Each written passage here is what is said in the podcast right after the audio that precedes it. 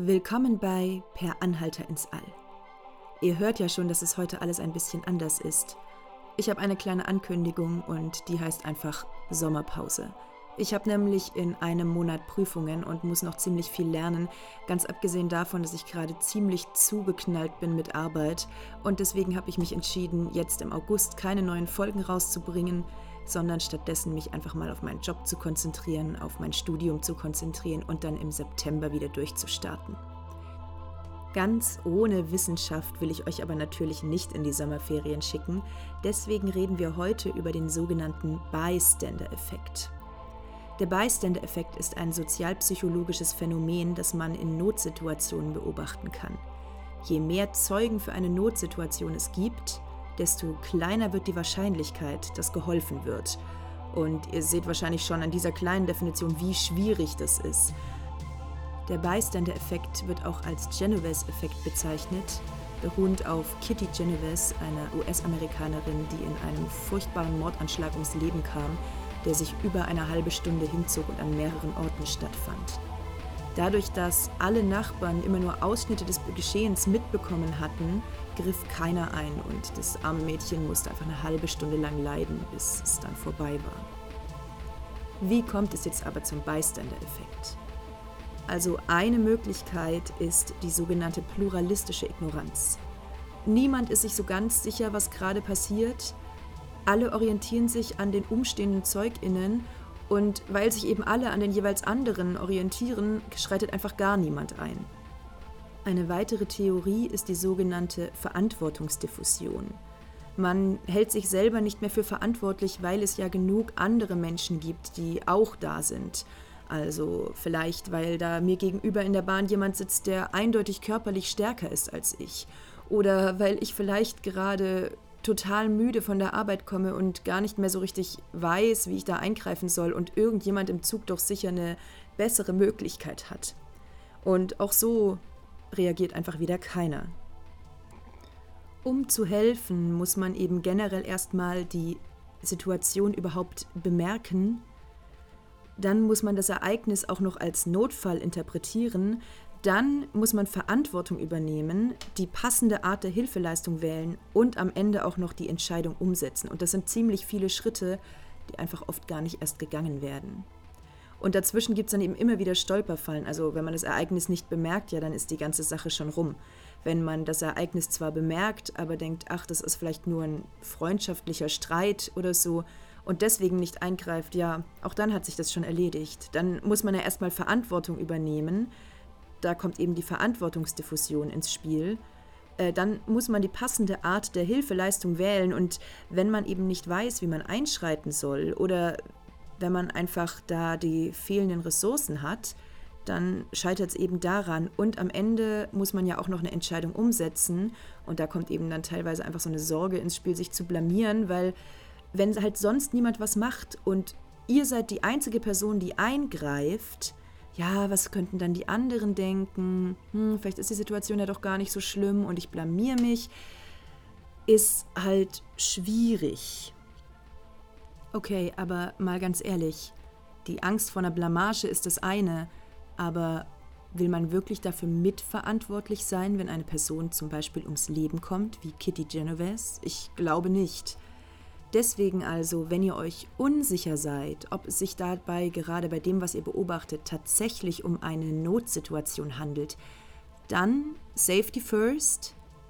Wenn ihr nicht wisst, ob ihr vielleicht bei dieser ganzen Situation selbst zu Schaden kommen könntet, vielleicht weil da gerade sich zwei Betrunkene die Birne einschlagen, haltet Abstand, geht vielleicht so weit weg, dass die euch nicht mehr sehen können, merkt euch so viele Details wie möglich und ruft die Polizei.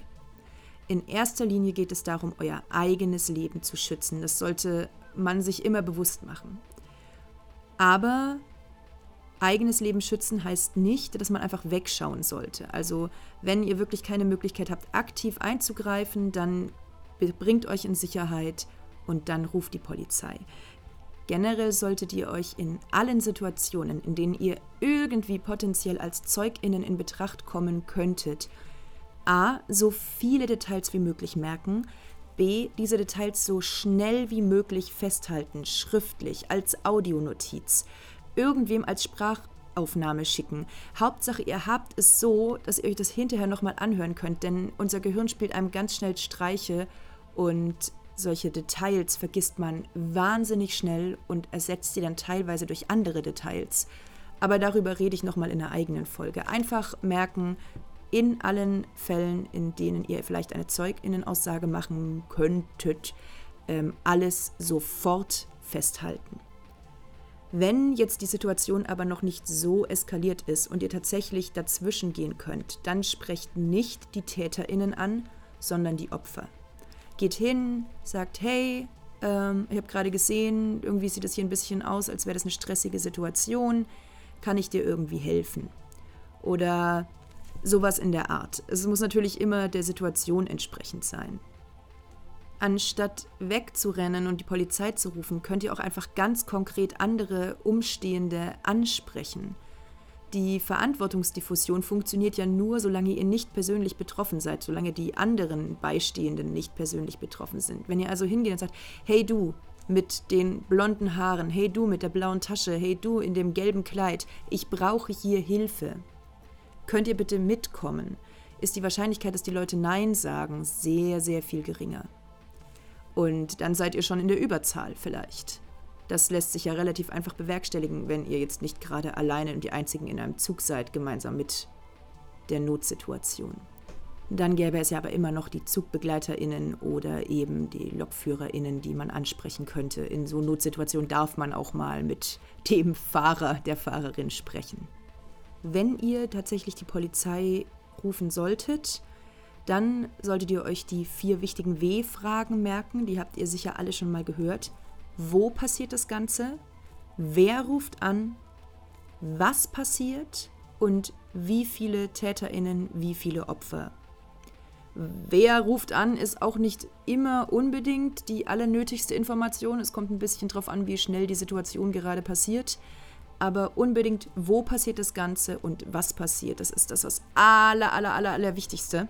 Die anderen, die anderen Infos sind auch wichtig, aber das sind so die allerwichtigsten Infos, weil egal, ob der Call dann abgebrochen wird oder egal was passiert, dann hat die Polizei oder generell die Notfallstelle schon mal die allerwichtigsten Infos und weiß, wo sie jemanden zur Kontrolle einfach hinschicken können. Für den Fall der Fälle solltet ihr auch immer wissen, wie die nötigste erste Hilfe geht. Also zum Beispiel, wie man jemanden in die stabile Seitenlage bringt, das sind einfach Sachen, die sollte jeder drauf haben. Irgendwie. Und generell lieber irgendwie helfen, auch wenn man nicht so ganz sicher weiß, was man tut, als gar nichts machen. Das Allerschlimmste, was ihr tun könnt, ist einfach gar nichts machen. So, und wenn ihr jetzt tatsächlich selber in Gefahr sein solltet, egal aus welchem Grund auch immer, dann achtet darauf, dass ihr die Situation so deutlich wie möglich macht. Also klar, das ist jetzt in so einer Situation nicht immer einfach. Vielleicht habt ihr da auch gerade ganz andere Dinge im Kopf, aber versucht konkret zu werden. Schreit um Hilfe, nicht einfach nur laut schreien, sondern schreit um Hilfe. Dann kriegen die Leute schon mal rundherum mit, dass hier gerade wirklich was passiert und ihr nicht nur irgendwie aus Spaß schreit oder so. Es muss möglichst deutlich sein. Ganz oft wird auch empfohlen, die Angreifenden zu siezen. Also gerade wenn es zum Beispiel Leute sind, die ihr gar nicht kennt, vom Club oder in der Bahn oder so, die euch irgendwie bedrängen. Das macht nämlich den Umsitzenden deutlich, den Umstehenden, dass ihr diese Person nicht kennt. Und dann auch am besten so deutlich sein und so sagen Sachen wie, hören Sie auf, lassen Sie das, lassen Sie mich in Ruhe, damit die Umstehenden auch wirklich sehen, okay, so wie das da gerade läuft, A, die Person, die angegriffen wird, das Opfer, das kennt die Täterinnen nicht und B, da muss was passieren. Das ist gerade eine Notsituation. Außerdem könnt auch ihr als Opfer konkret Leute ansprechen und am besten dann auch direkt konkret Hilfe vorschlagen. Also so Sachen wie, hey du mit der blauen Tasche, ruf die Polizei. Oder komm mal bitte her, ich brauche hier Hilfe. Einfach so deutlich wie möglich machen, dass ihr in einer Notsituation seid, was ihr für Hilfe braucht. Das ist natürlich immer nett gesagt und in einer Notsituation schwer umzusetzen, das ist mir auch klar. Aber versucht es den Umstehenden so deutlich wie möglich zu machen und so deutlich wie möglich zu machen, dass sich hier keiner aus der Verantwortung ziehen kann. Zivilcourage ist wichtig, aber Zivilcourage ist auch schwer, das ist mir klar. Trotzdem ist Zivilcourage am Ende eine der wichtigsten Eigenschaften, die man haben kann, denn ihr könnt auf diese Art Menschen das Leben retten, im schlimmsten Fall. Ich hoffe sehr, dass niemandem, der sich das hier anhört, dass niemand, der sich das hier anhört, jemals in eine Notsituation kommt oder in die Situation kommt, helfen zu müssen. Aber mal ganz realistisch betrachtet, die Wahrscheinlichkeit ist gering, dass keiner von uns jemals in so eine Situation kommt. Und eine Sache noch, wie ihr auch dazu beitragen könnt, dass euch in einer Notsituation irgendwann mal geholfen wird, also quasi ein bisschen vorausschauend gedacht, klärt andere über den Bystander-Effekt auf.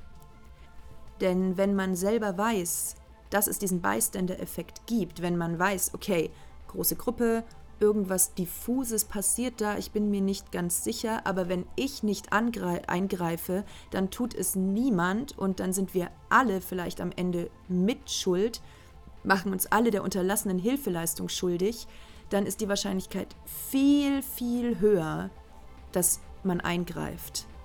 In einem Experiment dazu stieg die Hilfeleistung von 25 Prozent der Umstehenden auf bis zu 43 Prozent. Das sind 20 Prozent mehr, nur weil man über den Bystander-Effekt aufgeklärt hat. Also, in diesem Sinne, habt einen sicheren, warmen, sonnigen, tollen Sommer und wir sehen uns im September wieder.